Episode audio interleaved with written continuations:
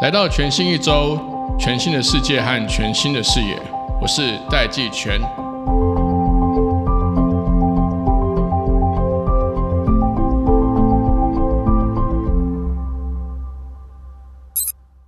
Hello，各位听众朋友，大家好，我是戴季全，欢迎回到全新一周。我们今天呢，请到这个九一 APP 的董事长何英奇，大家都叫你 Steven 吧？对。那你最近是不是刚当选了呃 TIA 的理事长？是的，是的。等一下，我们再来聊聊到底是哪些人把你推到这个大坑里面。最近啊，大家常常在谈的一个新的趋势跟浪潮是说，我们现在开始从 Web 二点零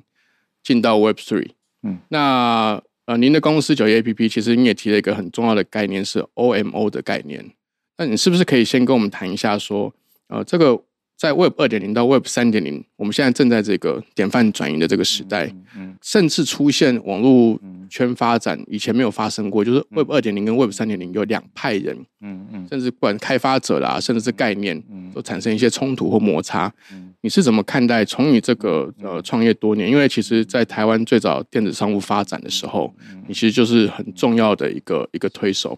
那这一路走来，从你的观点来看，你怎么看待现在 Web Three 发展的趋势？好的。那我们从这个网络的发展，然后从 Web One、Web Two，然后到甚至到现在 Web Three，那我们自己看到 Web One 的代表公司 Google，对，那那其实到今天为止，虽然 Web Two 的浪潮已经在我们整个世界的占有率非常的高，可是 Web One 它其实还是整个社会重要的支柱。那也就是说，我们现在看到，虽然 Web Three 的浪潮虽然在起来。可是，如果我们从整个社会或者世界，我们它的占有率或者使用量，或是比如说它可以去触及的人数，其实相对还是少数。那所以我们自己从 Web One、Web Two 这样的延伸来讲，就是说，我们认为 Web Three 有一天如果真的涨起来，它也会跟更多人发生关系，而不是像以前，好，它从比如说少数人，然后它可能从币圈，它未来也应该会变成我们整个社会一个重要的应用。然后，比如说去中心化、区块链技术，这个核心是在这边，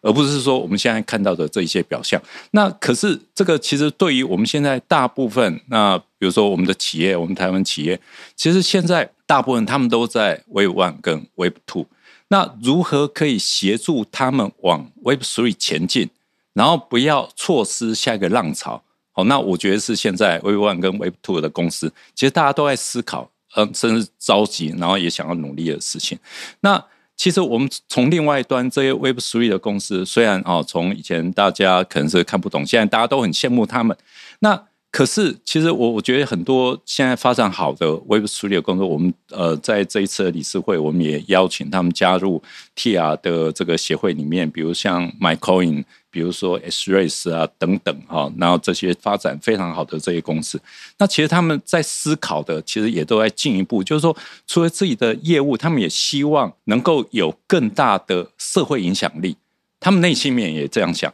所以我我跟他们在互动过程，也在就开始衍生一个，就是说，既然两端 Web One 跟 Two 跟 Web Three，大家都希望能够更密切的接在一起，好那。如果哎，我我想从双向这个概念，那我们就先贴个标签，那这个就是一个 Web 二点五。其实我们看到现在，纵使在 Web Three 一些公司在应用，其实他们也是有这样的概念。比如说，呃，现在有些交易所，它也不是百分之百彻底的全部去中心化，因为如果是这样的话，它可能在效率啊等等，但是它会去截取它最核心的精神啊，比如不可否认啊等等，智能合约等那。这一些其实我觉得也是 Web One Two 的公司要往 Web Three，我觉得非常重要的观念。他不要想着这个东西是遥不可及，是做不到的。那其实里面，其实我觉得说应该要有一点，就是说我们不是要彻底底的去中心化，但是我们如何把可以把这些好的概念、技术拿到我们现在的主流社会来用？其实这个又是主流社会一个增进，而且它覆盖层面也会很大。所以我觉得这个双向，其实我们看起来这个就有很强大的需求。所以我我想在这一次我们这个网界网络协会里面，我也希望说把 Web One、Two、Three 啊，然后这三种类型的公司，我们都尽量号召进协会。我们在协会里面进行激荡，但是要提供一个 solution，这个 solution 极有可能就是二点五的概念。那那我们希望说，对于还没有进入的主流市场，哎，它可以找到一个有效的方法跟路径。那我我也相信有很多现在已经发展很不错的 Web 处理公司，他们也不只只是想要做好自己的生意啊，比如说啊，然后比如让这些公司更强，他们也希望更发挥自己的社会影响力。那我觉得说，我们从协会开始，然后做好这个激荡，提供路径跟解答。那甚至进一步的，我们希望把这样的一个方案，对我们整个台湾，哎，抛出来，然后甚至搞不好，因为这里面有有很多概念，如果真的不错，应该可能甚至不止在台湾，可能在东南亚或者在世界都有可能。所以这个大概是我我想这样的概念也不是我自己一个人想出来，而是跟我们的理监事会员等等啊，跟 Web Three 公司我们一起脑力激荡。然后发觉就是说，其实大家想的都在那同一个方向或者同一个空间，那只是也许最多只是贴一个标签，让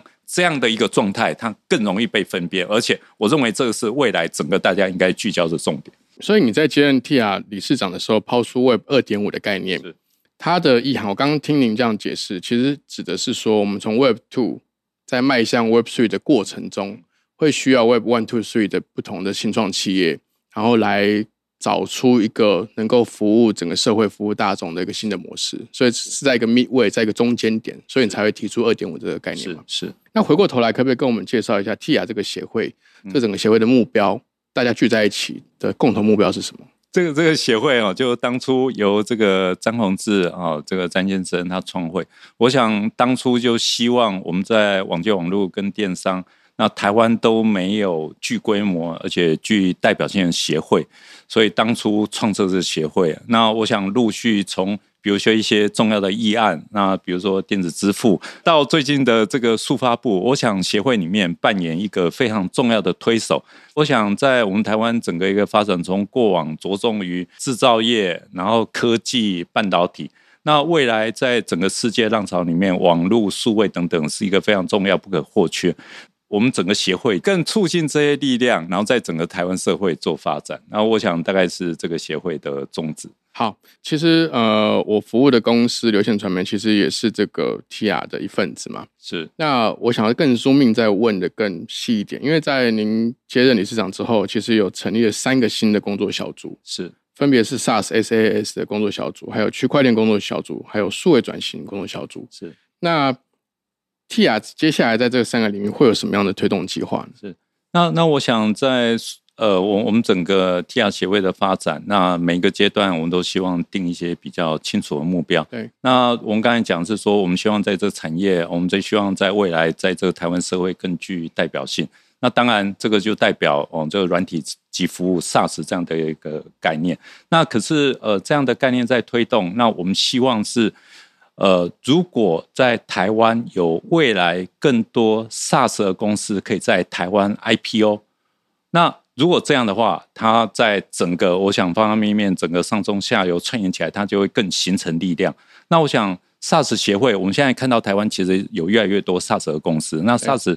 工作小组，我想最主要目的，一方面我们希望在 SaaS 在台湾的发展有更好的的这个环境，从资本市场到它整个一个运营。那未来呢，我们也希望是说，因为很多公司现在在由小变大，正积极的也在往 IPO 之路在发展。那这个小组呢，就可以提供我们这些相关的成员在这边啊，可以给他可能最有效的路径，让他在做这个相关的发展上面来讲，可以少遇到阻碍，而且更能。更快能够成功。那另外，在这个政府相关单位里面，那也许如果说我们这个相关上市公司多了，那如何可以把它形成一个有效的聚落？那这个呢，搞不好说我们以后我们在我们的这个资本市场，搞不好有一个内幕，现在有个电商，那未来可能甚至有一个 SaaS 内幕，那这个也可以更方便我们这个整个投资人有一个聚焦的一个中心。那但这个也相对应，这个产业就兴起，所以这个也是当初我们认为在未来整个协会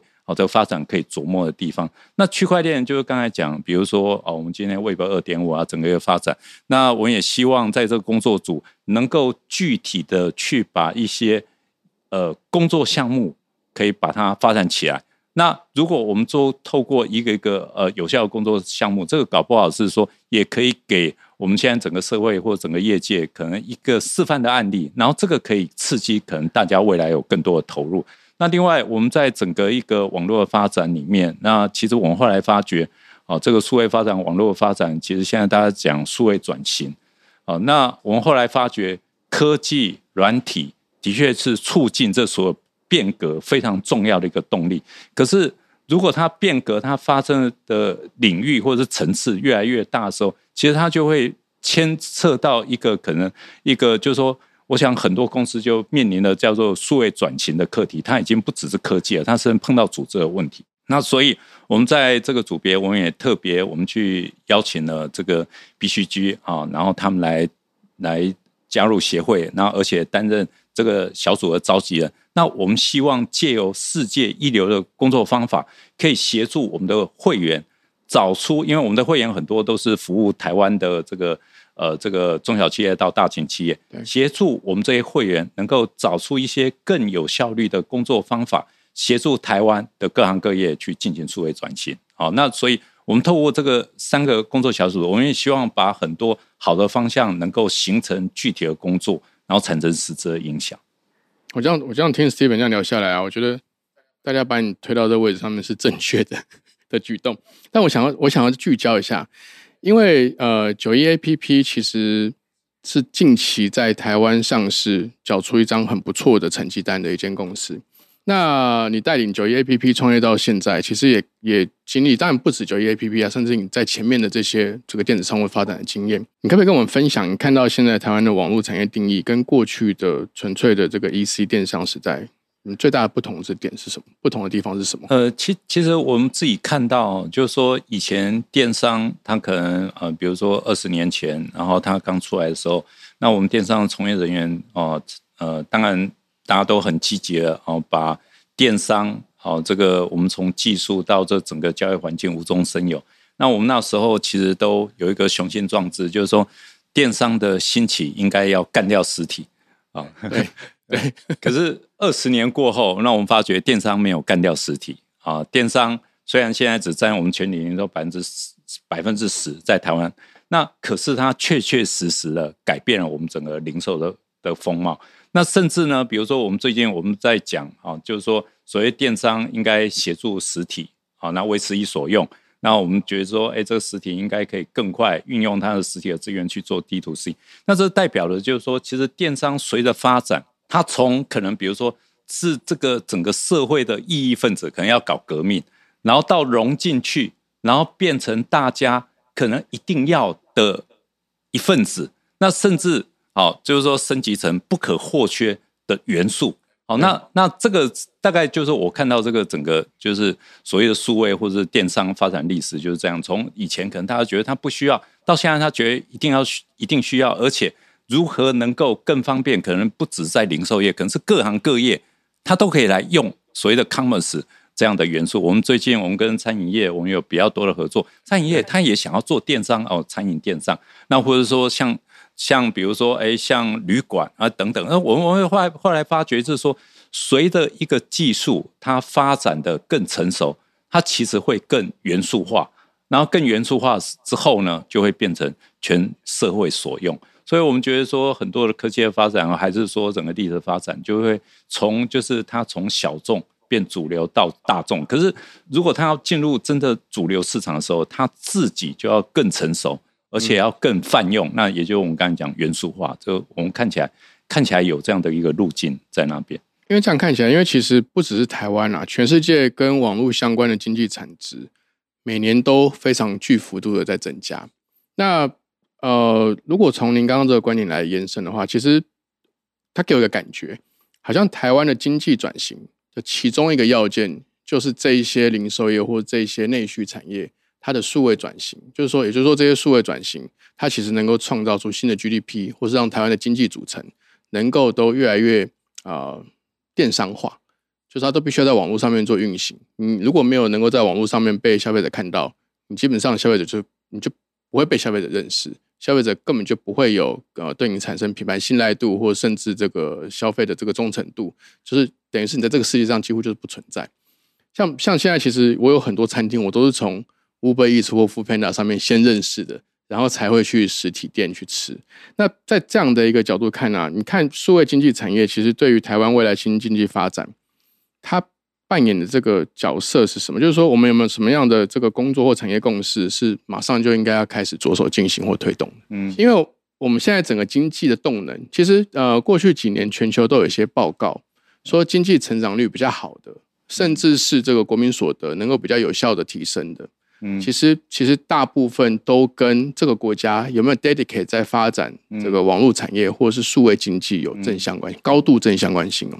有没有哪些事情是我们应该做而还没做的？包含跟政府的沟通啦、还是政府的政策啊等等的。譬如说，像您最近有带领这个 TIA 的这个李监事，有去拜会我们的副总统赖清德，在这个拜会里面，有没有跟他沟通了什么样的项目是希望他能够重视的，或者是带进我们现在的政府运作的？就是可能数位发展部了啊。然后当然当然，你刚才里面题目有一个就是说数位直接可以驱动整个经济的发展。我们我们现在的想法是有有一点会不太一样。对我说不太一样是在就是说，如果由我们现在这种呃零售业哈，就是说。你今天如果纯电商，你就驱动整个社会发展。可是你现在纯电商占百分之十嘛，对，你要百分之九十的是实体，对可是百分之九十的是实体，它又很辛苦。那接下来是说，好，那那我们把这百分之九十把它数位化，可是这个如果单纯数位化又不太对，嗯它比较是说，你你今天如何协助这些实体把它本本身有的竞争优势把它提炼出来，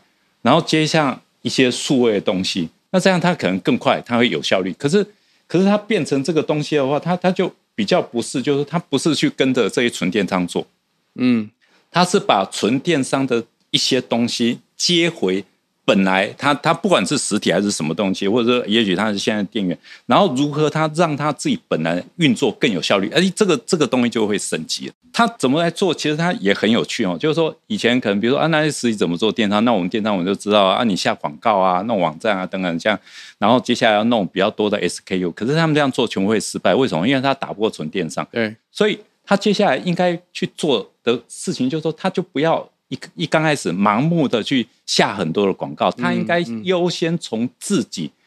开始出发。为为什么？因为他本来实体就是一个超级有效转化的一个可能空间对啊。然后以以前因为人潮比较多啊，所以说啊，他这样转化就很有效。可是问题是说，现在人潮虽然变变少了，可是它还是超级有效的转化空间。它优先要从这边转化成它的交易，而不要说他去哎这个线上空间去抓那个过路客，然后转化成空间之后，哎，他可能提炼把这样他的本来的这些会员，把它转成数位的会员，或者说我们贴个标签，它叫线上线下融合的会员，然后再用这个会员再去做数位操作，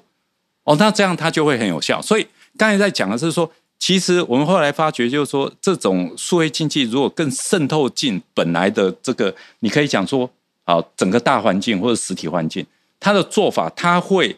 找出新的有效方法，而不是说一个纯的数位说我们今天要改变社会，而是我今天数位我如何协助实体来改变这个社会。所以，所以我们后来看到的是说，我们觉得最有效的方法，或是最有影响力的做法，会是这样。否则最后，哎，因为你纯数位，我们觉得说啊，纯数位最棒，所以要干掉实体，可是干掉实体又在环宇抵抗，然后结果在外面火拼一场。可是这个完全就没有意义，因为这个在我们实际很多的数位转型变革，它其实是看到的。可是如果说找到有效的方法，然后哎这些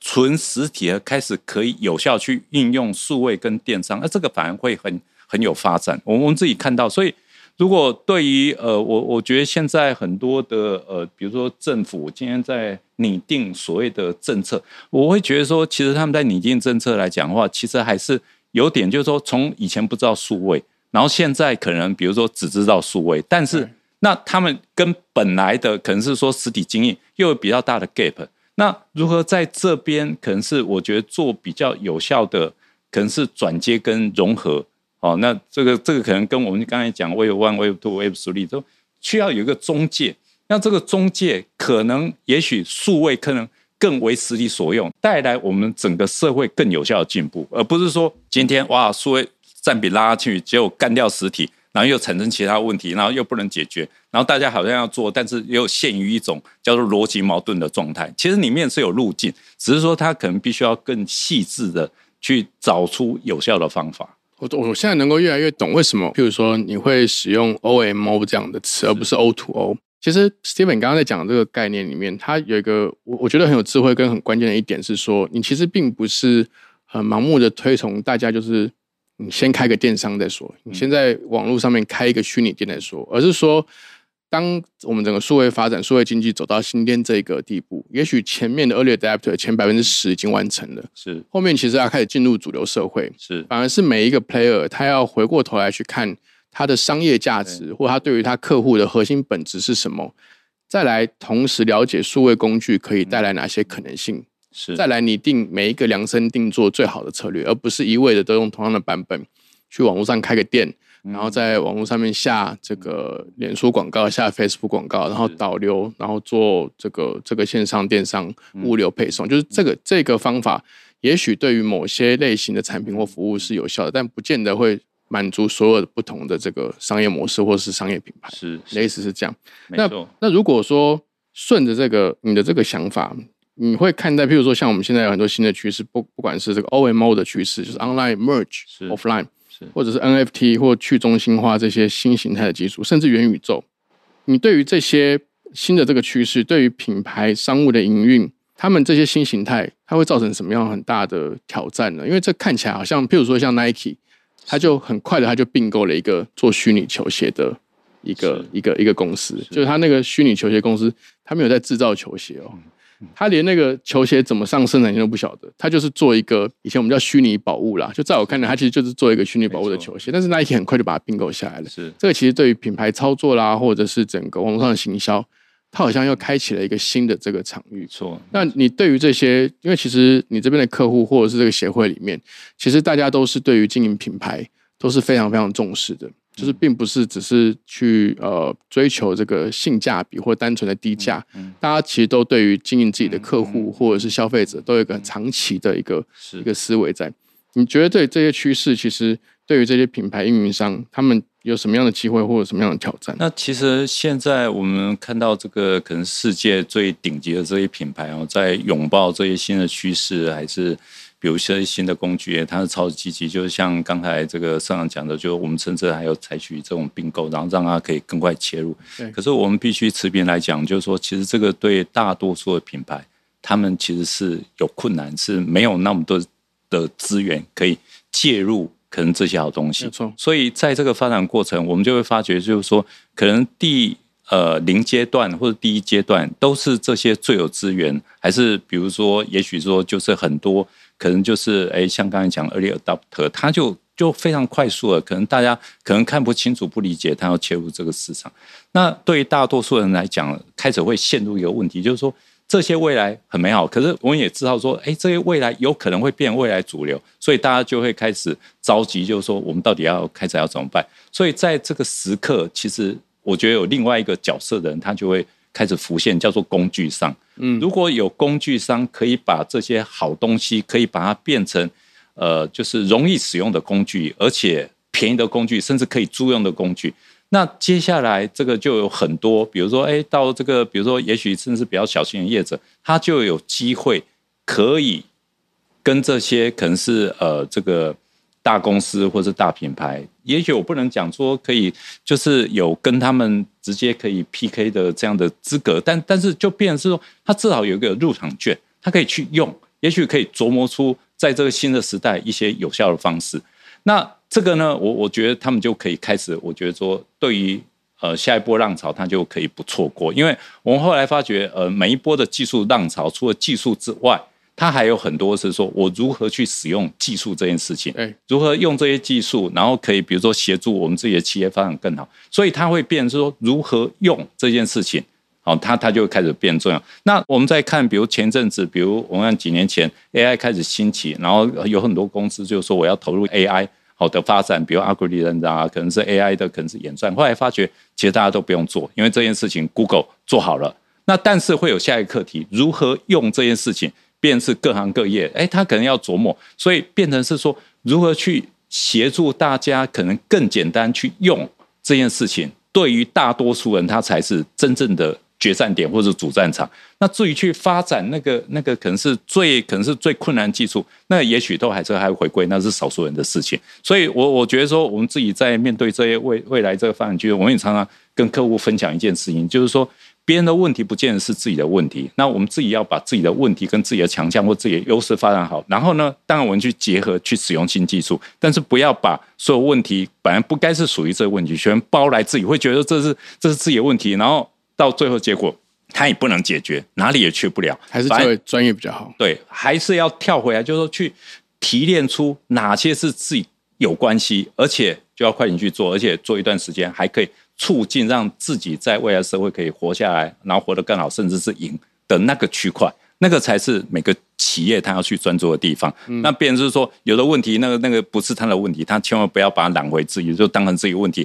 然后还花很多资源。后来发觉，结果他在那一块他不能赢，然后而且输了，结果整个资源时间全部都浪费掉。我想换个角度来说，这其实是不是就是九一 A P P 的定位？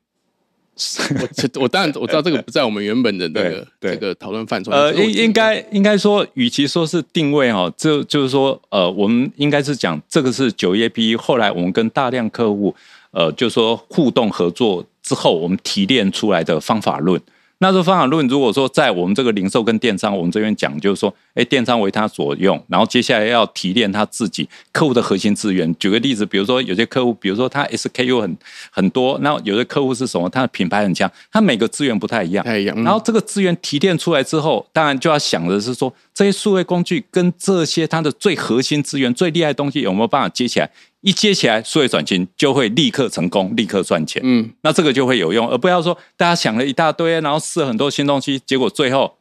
哎，他